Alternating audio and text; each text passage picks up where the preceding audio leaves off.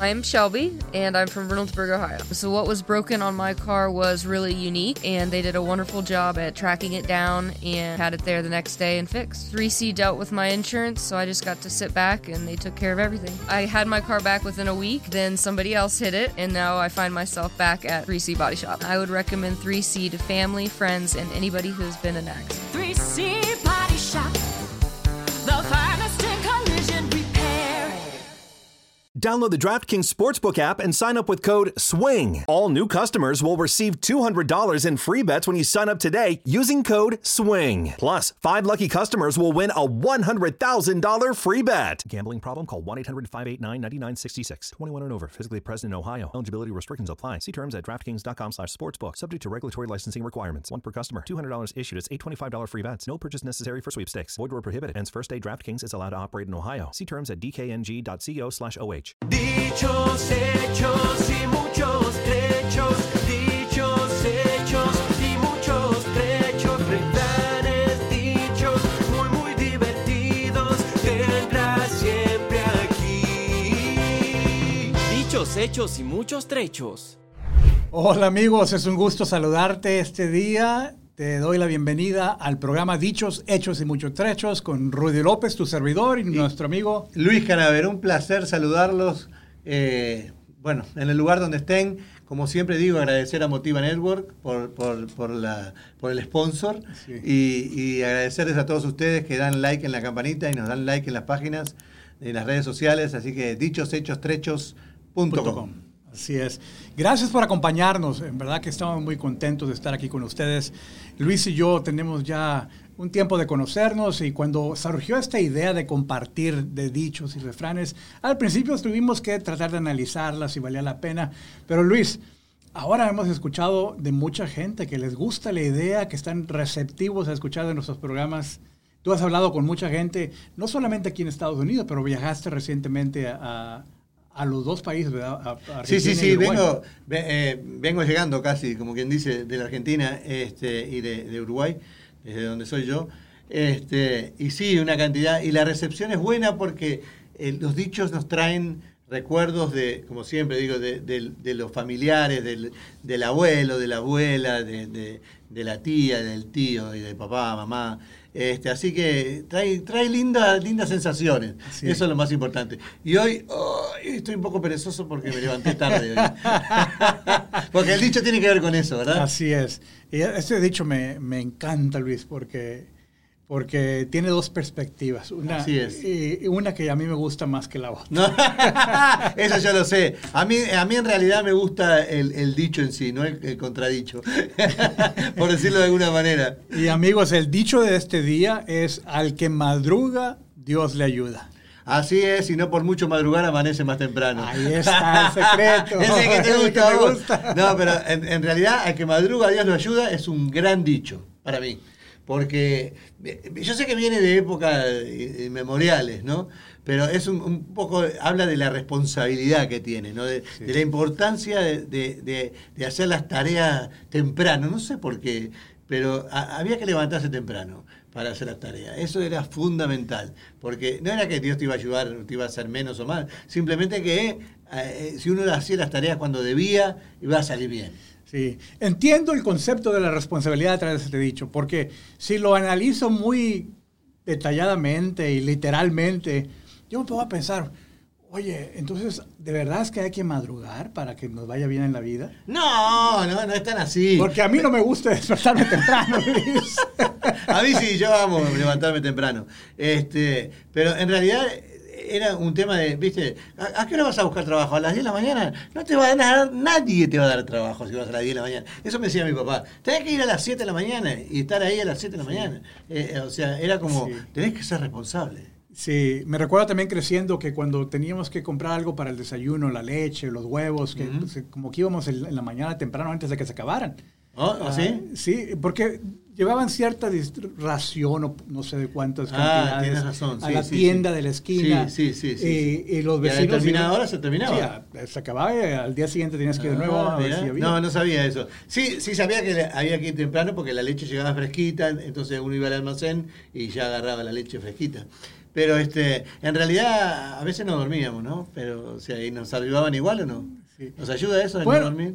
eh, Porque en realidad estamos madrugando desde el día punto anterior. de vista de que algunas cosas sí son necesarias para hacer temprano, pero, pero igual, o sea, yo decía, otra vez, contradiciendo este dicho, si el ladrón se levanta en la madrugada a 4 de la mañana, ¿le va a ir bien? Y, y sí, capaz que lo ¿Y- y- ayuda. ¿Y, Dios le va a ayudar? Claro. Claro. No estoy de acuerdo con eso. bueno, pero es su profesión, vamos a llamarlo así.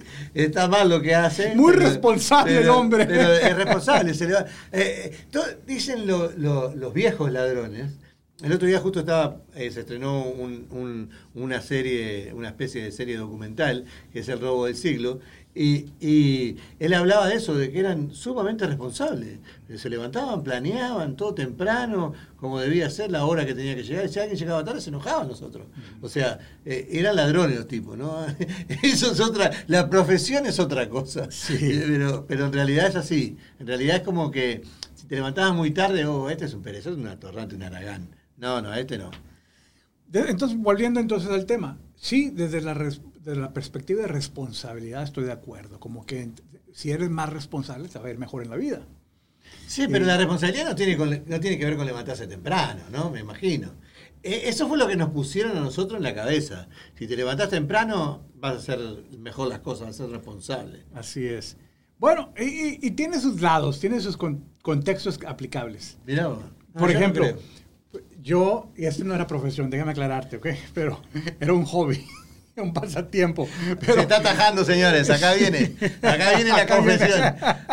Ya se está excusando. eh, yo ayudaba, eh, era parte de la cuadrilla de, de un piloto de globos de aire caliente. ¿No ves? Acá hay que poner, cada vez que vos decís un trabajo nuevo hay que poner la canción. Eu quiero tener un millón, de trabajos. es terrible lo tuyo. Tuviste 400 millones de laburo. Increíble.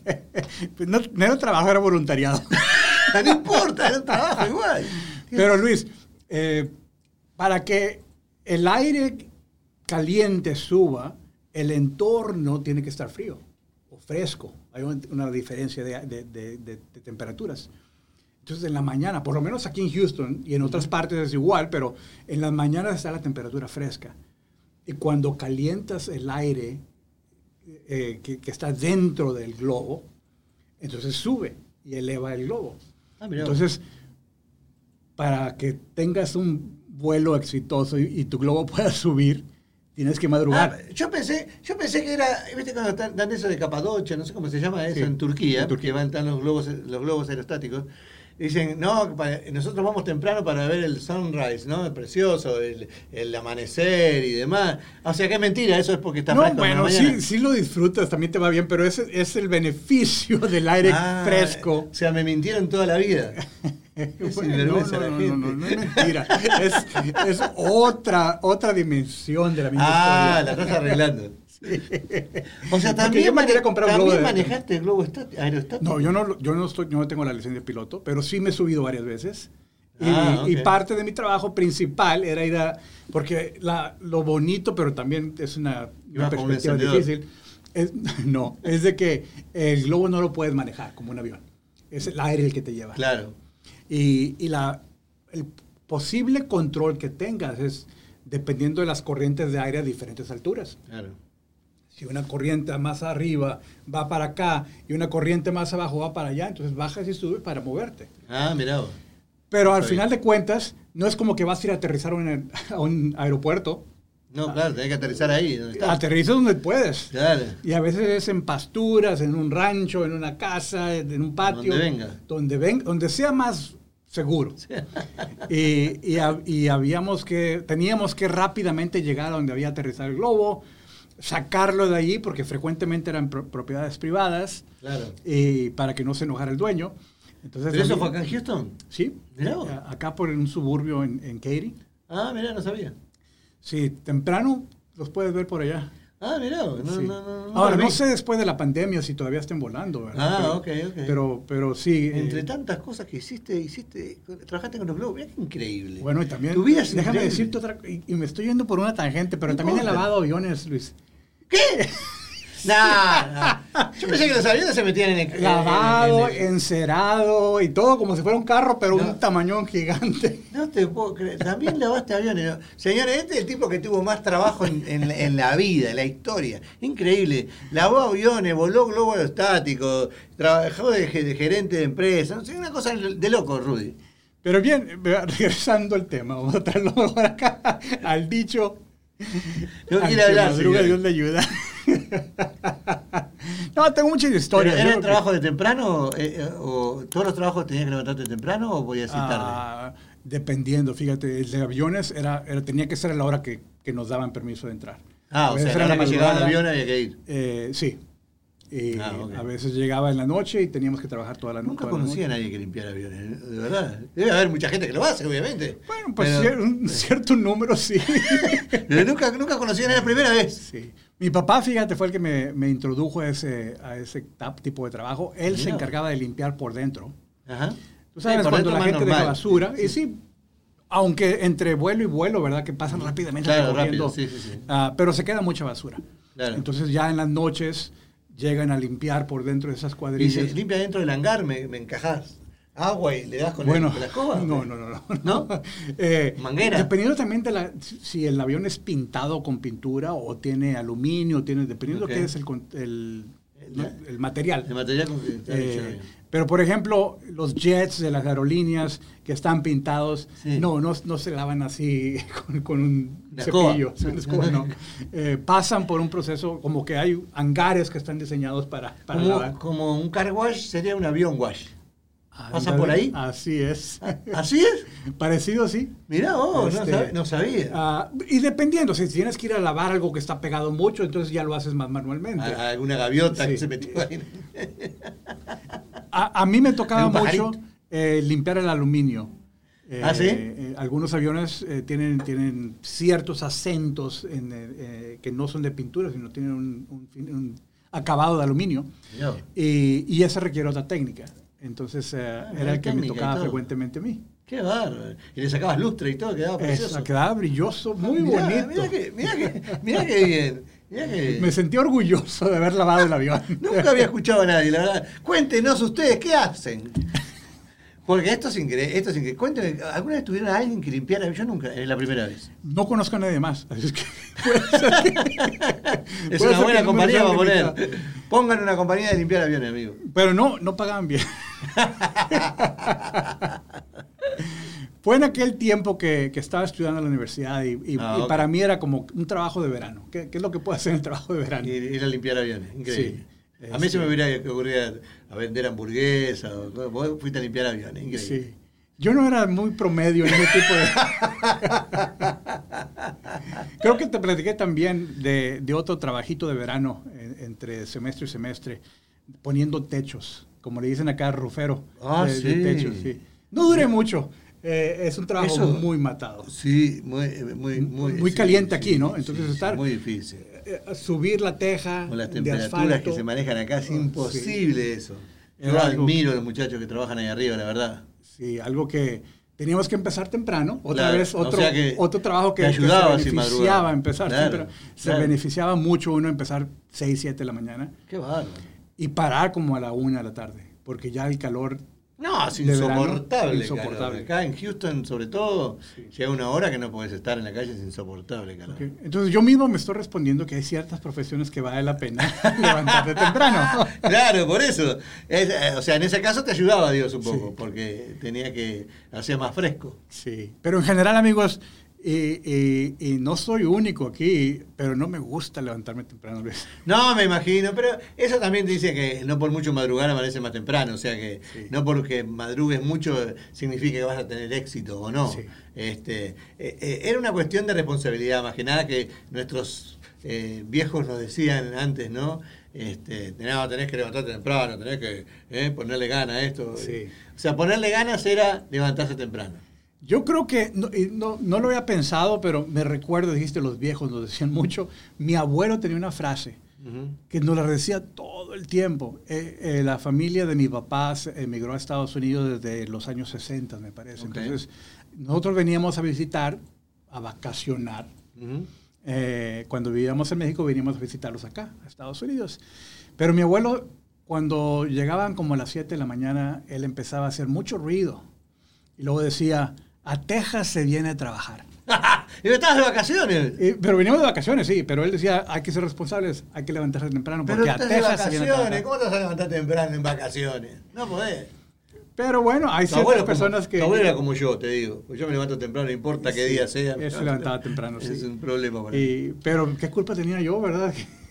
Tal cual. tal cual. Ah, Bueno, él decía, Texas se viene a trabajar, pero yo no, yo vine a vacacionar, no vine a trabajar, oiga. ¿no? Déjeme tranquilo. Vino a visitar a los abuelos y ya me están tratando así. Terrible. Pero bueno, son tradiciones y frases y cosas que a él le resultó bien en su trabajo de, de Claro, me temprano. imagino. Y, Ah, y a él le enseñaron así también, o Sí. sea, no es que lo sí, inventó y, él. él, y él en México tenía, tenía el- no sé si la palabra es común en otros países, pero era parte de un ejido, tenía tierras de agricultura. Ok. Y eh, el ejido es un concepto, no sé nuevamente si, si se conoce en otros países, amigos, No, pero, yo no lo conozco. ok, pero es un concepto de, de que se que durante la revolución de México se, se dividió la tierra, Ok. los, ter- los terrenos, y se separaron para, para que hubieran campesinos que pudieran sembrar. Como una reforma agraria Sí, hicieron. una reforma agraria. sí. Ah, ok. Entonces, estas comunidades de campesinos tenían sus tierras y a eso le llamaban ejido. ah, ok, ok. Entonces, ok. mi papá nació en, el- en ese, en esa comunidad de campesinos. Mira qué bien. Y tenían tierras para sembrar. Entonces, nuevamente, en ese, en ese contexto de, de- de- de sembrar, igual, mi papá siempre decía, hay que ir temprano para, para ir a... No, bueno, eh, los trabajos de campo casi todos son muy tempranos, ¿no? Casi todos, no digo que, que todos sean tempranos, pero la mayoría de los trabajos de campo se hacen temprano. Por la misma razón, por el calor también, por el sol, por una cantidad de cosas. Y eh, las vacas había que ordeñarlas temprano, ¿no? Hay que, había que acomodar los chanchos, yo lo que tuvieran, los chanchos decimos nosotros los cerdos, ¿no? Este, a- todo lo que sea de campo había que hacerlo temprano, bien temprano. No sé por qué razón, muchas cosas, pero bueno, se hacía temprano todo. Todo muy tempranito. Sí, sí, definitivamente. Y ahí donde mi papá creció, en ese tipo de ambiente. Muchas de sus historias son así de ese contexto, de levantarse temprano.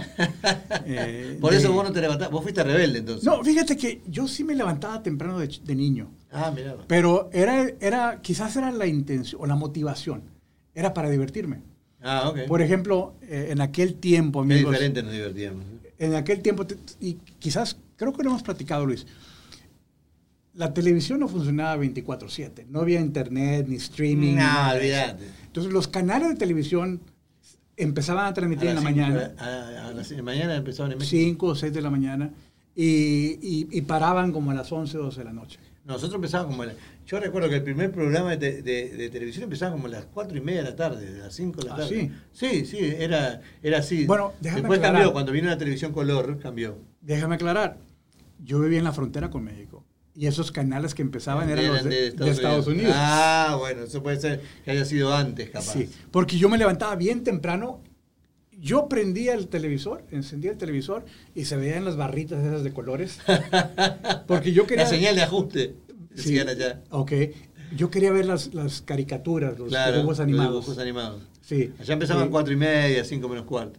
de en la tarde. Ok. Allá por, por el canal de Estados Unidos Claro. empezaban como a las 5 o 6 de la mañana. Mirá. Entonces yo, yo estaba despierto ahí sábado en la mañana. Yo veía, yo sin falta. Qué, Sí. lástima, qué lástima que los canales de televisión se dieron cuenta que había que poner todo antes. Porque en esa época uno vivía en la calle.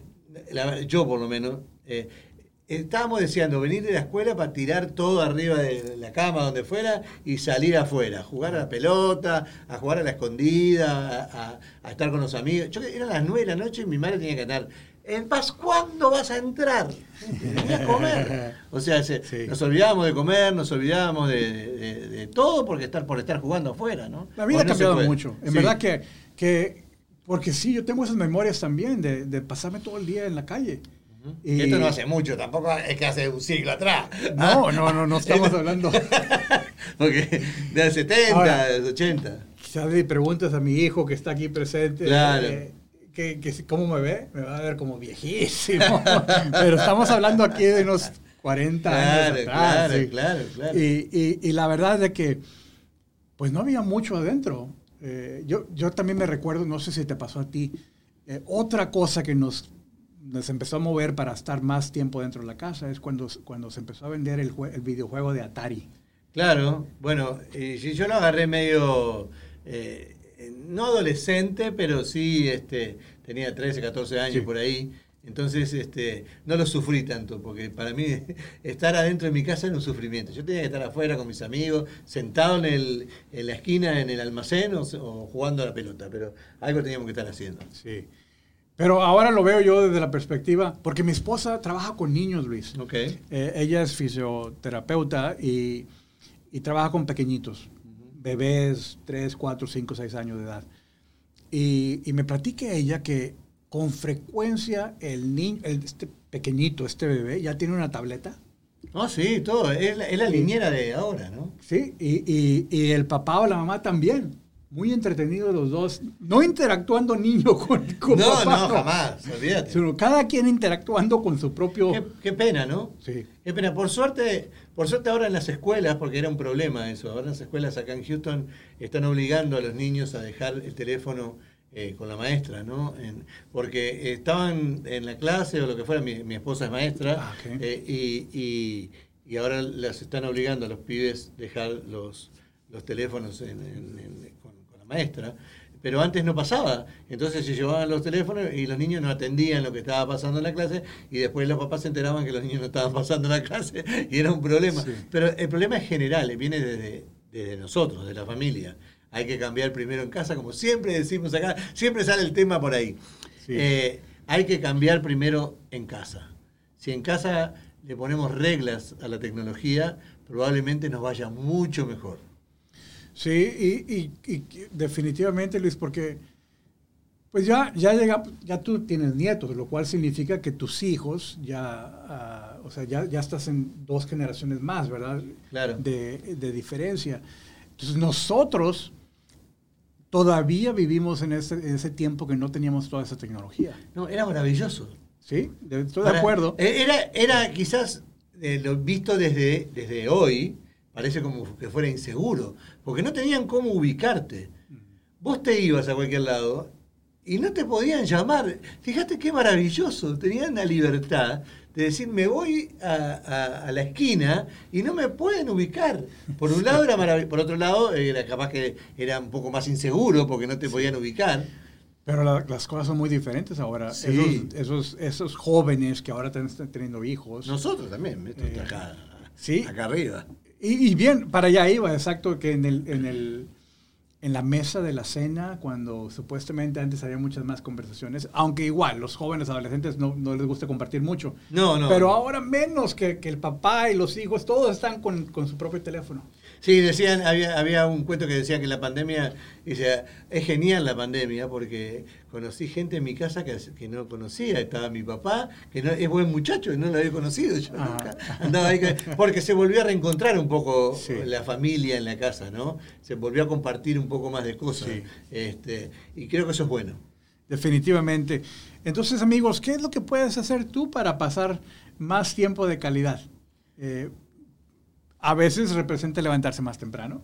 Sí. A veces, no necesariamente, como dice la otra contraparte de ese dicho, pero la intención aquí es cómo podemos ser más responsables. Sí, tal cual. Yo creo que eh, la gente ha dejado de hablar, de hablar con los otros, ha dejado de pensar, de pensar porque viene todo tan digerido, viene todo tan, nos dan todo tan hecho que es muy cómodo. Eh, eh, aprender la computadora y, ah, mirá, ya está. O a Twitter o cualquier, para una información que muchas veces ni siquiera son reales, este, pero no nos detenemos a pensar muchas veces, ¿no? Entonces la gente dejó de pensar, dejamos de pensar, dejamos de hablar, dejamos de comunicarnos, que es lamentable. Vamos a sentarnos a comer todos juntos en la mesa y eh, el hijo está con el teléfono, el papá está con la tablet, la mamá haciendo la comida con la tablet mirando... el- eh, o sea, es todo, todo así, no hay comunicación entre nosotros. Sí, sí. Y, y lo que también me recuerda esta, de esta falta de comunicación es que, que, bueno, y yo no sé, la verdad que, que lo pienso porque he llevado, lle- llevo 34 años, te dije, acá en Estados Sí. Eh, Acá la vida es muy apresurada, Luis. O sea, como Sí. que no, no, no sobra Pero hacemos nosotros apresurada también. Sí, es algo que tenemos que forzarnos a cambiar. Sí. La gente, eh, eh, cuando digo la gente, yo me incluyo, ¿no? Este, eh, estamos como locos en el tráfico. Estamos deseando llegar eh, eh, a, a- no sé a dónde, a la esquina, porque en realidad nos para la luz en la esquina y tenemos que parar ahí. Pero, eh, pero la locura de pasarnos, de, de- de llegar más rápido, de, pero en fin, eh, llegar más rápido para no compartir, llegar más rápido para no hablar. Es como raro. Sí. ¿Para qué vas rápido si en realidad no tenés ganas de estar ahí? Porque yo tengo ganas de ir a un lugar. El otro día fuimos a un concierto con mi esposa Sí. y la gente estaba con el celular así. ¿No? Y ninguno vio el concierto, estaban mirando el teléfono. Estaba- Sí. sí, ¿Para qué van al concierto si no miran Sí, el no, concierto? disfrutar, sí. Una locura. Sí. Y, y esto que dijiste, Luis, es algo que un, un mentor mío me, me insistía constantemente. Ya tengo algunos años de no verlo, pero, pero me decía, tú eres el que cambias la cosa. No es la ciudad, no es tu, Como tu- tu el, entorno. amigo también. Sí. Eh, tú eres el que escoges si vas a tener una vida ajetreada o no. Claro. Si vas a tener una vida demandante Claro. no. Si, si quieres, o sea, también, eh, muchas veces lo justificamos que porque queremos dar una mejor vida a nuestra familia. No, y eso trabajamos no- desde de sol pero a sol. Y, Ahí está, ahí está, el- ahí está el quid de la cuestión. Eh, ¿La felicidad pasa por el dinero? No, no pasa por el dinero. Yo estoy convencido de eso. O sea, no, el dinero ayuda, paga las cuentas y demás, pero no es la felicidad el dinero. El- La, la felicidad es el tiempo. Es lo que uno deja, lo que uno habla, lo que uno escucha. Esa es la felicidad. Sí, eh, otra palabra que me gusta es el contentamiento. Ah, esa es nueva. para- No sabía ni que existía la palabra. ¿Cómo contentamiento? Es ¿Existe cuando palabra? aceptas como- y tranquilamente aceptas de que, oye, no, no tengo que tener mucho dinero para tener una buena vida. Oh, ok. No, yo creo lo mismo. yo creo- contento. no, ah, ok. eh, aceptar, no, no, no como diciendo, bueno, ni modo, no puedo No, hacer nada, está. sino escogiendo. Sí, no, no, yo... Prefieres el sacrificio, prefieres no tener ciertas cosas, pero tener una vida mejor. Sí, sí. Y yo creo que la vida mejor es esa. Ya, la vida mejor es compartir, la vida mejor es hablar, la, vida- la vida mejor es estar con la gente que uno quiere. Pero estar de verdad, porque a veces decimos, vamos a la casa de fulano. Entonces fulano está sentado allá, el otro está sentado al otro lado, el otro- y, y sacamos fotos y estamos todos muertos de risa y divirtiéndonos mentira. Están todos, cada uno en su, en su historia. Y eso es lo lamentable, eso no es felicidad. Sí. Eso no lo Así es. es. Y bien amigos, pues en verdad estamos hablando del de el dicho, o los dos dichos, los, los quiero Son decir dos, juntos. son dos. Eh, al que madruga Dios le ayuda, Y no por mucho madrugar amanece más temprano. así es. Al final de cuentas es, la, la moraleja que podemos aprender aquí es de que debemos ser responsables, debemos reconocer de que en ocasiones esa responsabilidad merita levantarse temprano. Sí, claro que Es- sí. es importante. A veces sí. A veces es importante. Y a veces es una exageración levantarse temprano cuando no hay necesidad y, y- y no, no amanece más temprano. Pero ¿sabes cuál es la confusión? Yo creo que el levantarse temprano o el llegar a tiempo son dos cosas diferentes.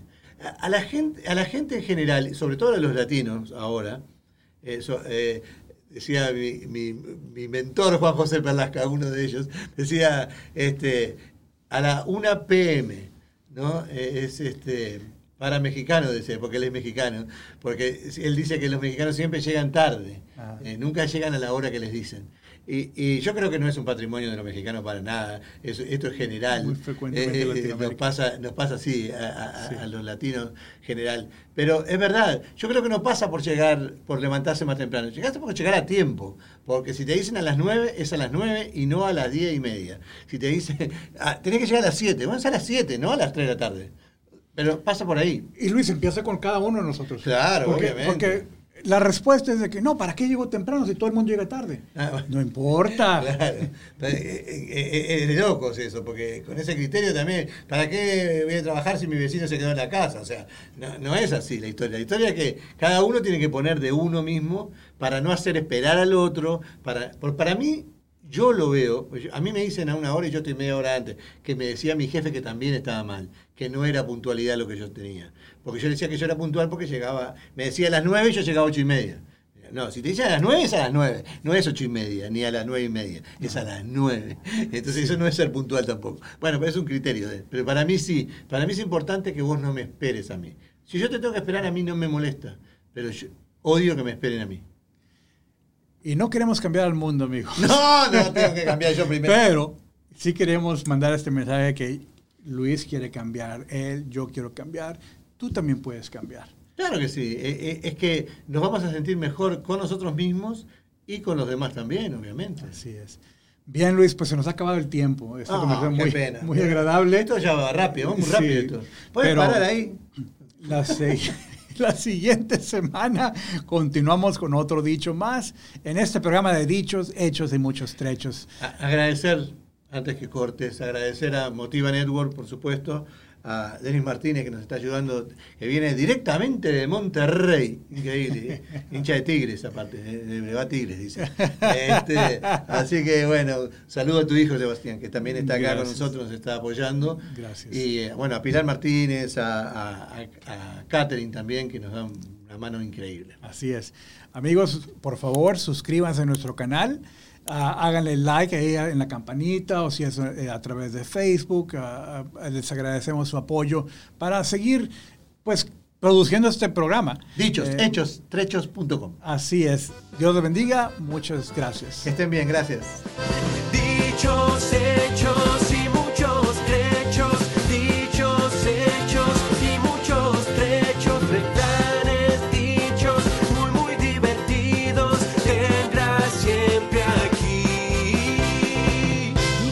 Hechos y muchos trechos. Un programa educacional y entretenido con Luis Canavero y Rudy López.